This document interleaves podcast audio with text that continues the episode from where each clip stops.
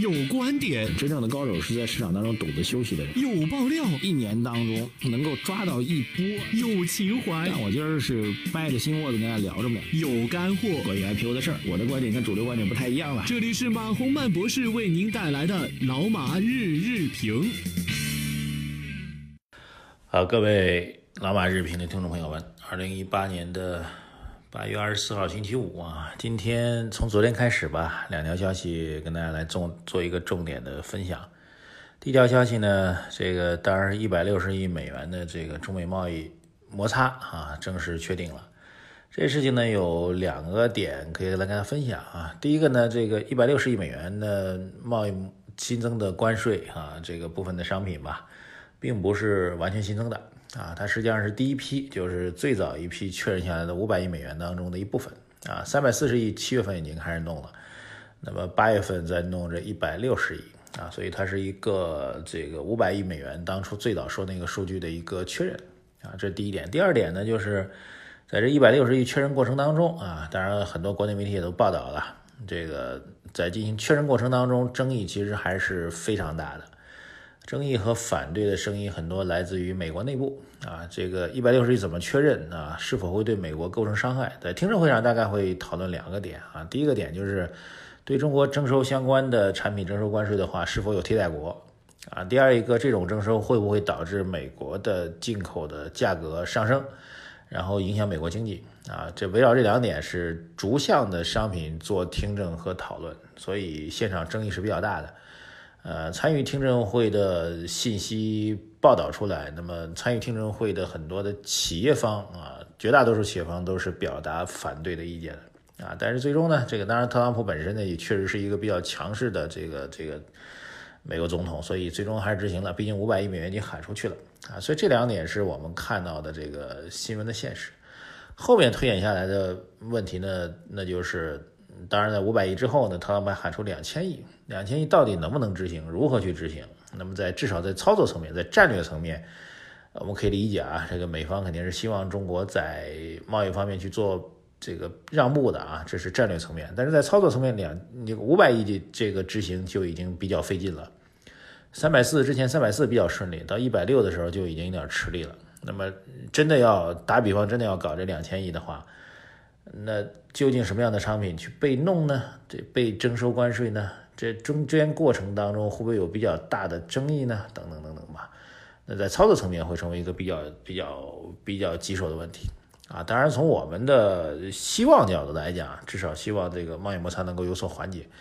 呃，大多数的全球的经济统计都认为，至少从理论上来讲，认为这个贸易摩擦全面升级的话，对于全球经济增长都会带来负面的预期。啊，所以现在变得就是这个美国一枝独秀啊，而且这种贸易层面的这个冷战思维呢，正在逐步的蔓延。所以昨天还看到一条公司消息，就澳大利亚宣布对中国的两家公司啊，中兴和华为五 G 业务提出了一个限制性的措施啊，这个对两家公司的打击是比较大的，因为中国的公司在五 G 业务当中，特别是华为在五 G 业务当中，其实优势还是比较明显的。那么受到了这个。啊，澳方当然是以这个所谓国家安全为理由来进行这个相关的限制，这对中资企业的伤害还是比较大的。啊，这关于贸易战啊，这个当然我们之前提到两个节点，第一个节点就是两千亿美元到底什么时候执行，没有明确的一个时间表啊。第二一个就是美国中期选举大概在十一月份就会落定，中期选举之后，啊，特朗普的这个对外比较强硬的思路会不会改变啊？这也是一个不确定性。还有一个，当然大家也知道，这个特朗普本人呢，有可能会遭受这个弹劾啊，这也是美国政界当中一个比较敏感的话题啊。这三大变化因素都会影响和左右贸易战的最终的走向。好，我们来继续来观察，这是第一个。第二一个呢，就是其实是一个非常我们对我们节目来说是一个期盼已久的一个比较重要的信号。我之前曾经讲过，面对次贷危机的时候，当时我明确这个。出手要快，出拳要重。那个时候，迅速的，呃，各地上报了很多的基础设施建设的项目到发改委，然后发改委呢，迅速的就批下来啊，资金迅速匹配到位啊，资金如果没有的话，那就想办法去借，等等等等吧。那今年呢，呃，七二三就确定基础设施作为补短板的重要方向。那在这种情况下呢，项目一直没落定。那从这意义上来讲，我们看到的第一个真正意义上的，在七二三和七三幺两个会议之后落定的项目产生了。那就是广东到海南的跨海隧道，呃，正式获批了。那么这条隧道应该还是，我觉得这种隧道的获批应该还算是一个比较好、非常好的一件事情。为什么大家知道，海南和广东之间在交通上现在是很不便利的啊？如果要开车从广东到海南的话，那你必须要坐那个轮渡船，就把你的车开到船上啊，然后船再把你的车过海带到对岸，这过程极其麻烦，而且最大的问题就是天气问题啊。如果琼州海峡天气不好的话，整个的交通就变如路上交通啊，就变得瘫痪了啊！之前大家可能也看到报道，海南曾经出现过这个外地返程的车辆把整个海口市全部堵塞住的这样一个消息，持续了好几天啊！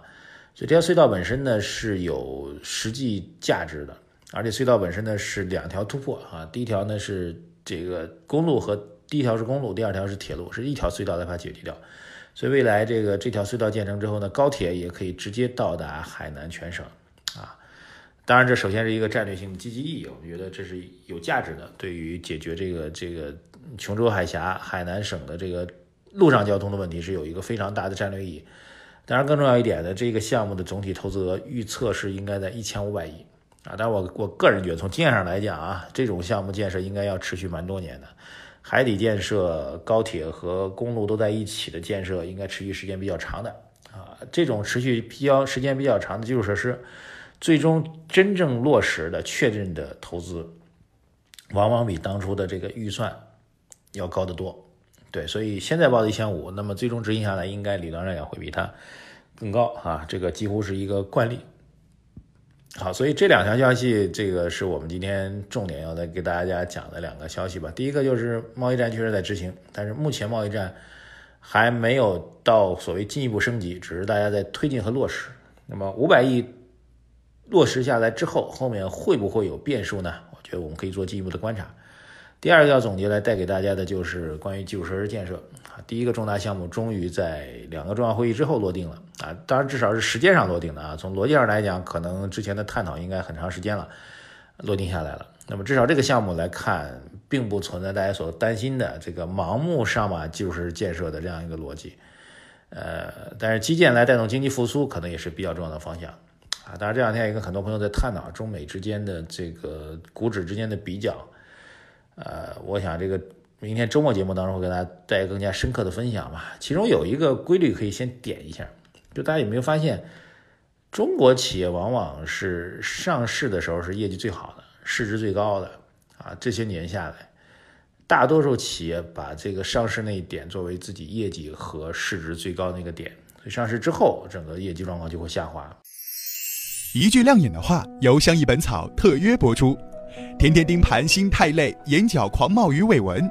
相宜本草三参中草药凝胶眼贴膜，让眼肌恢复活力，看得清，抓得准。微信小程序搜索“相宜会”即可购买。感谢相宜本草的支持啊！这样的现象，我觉得值得我们认真去思考。我们也会围绕资本市场的未来的运行，提出我们的一些建议和看法。我们觉得，在整个市场处于弱势当中，固然有基本面的因素。资本市场本身的直接监管部门的责任也不应该去推卸。好，谢谢大家，期待着周末做更加深入的交流吧。微信公众号财经马红漫，期待着您的留言、点赞和转发。再见。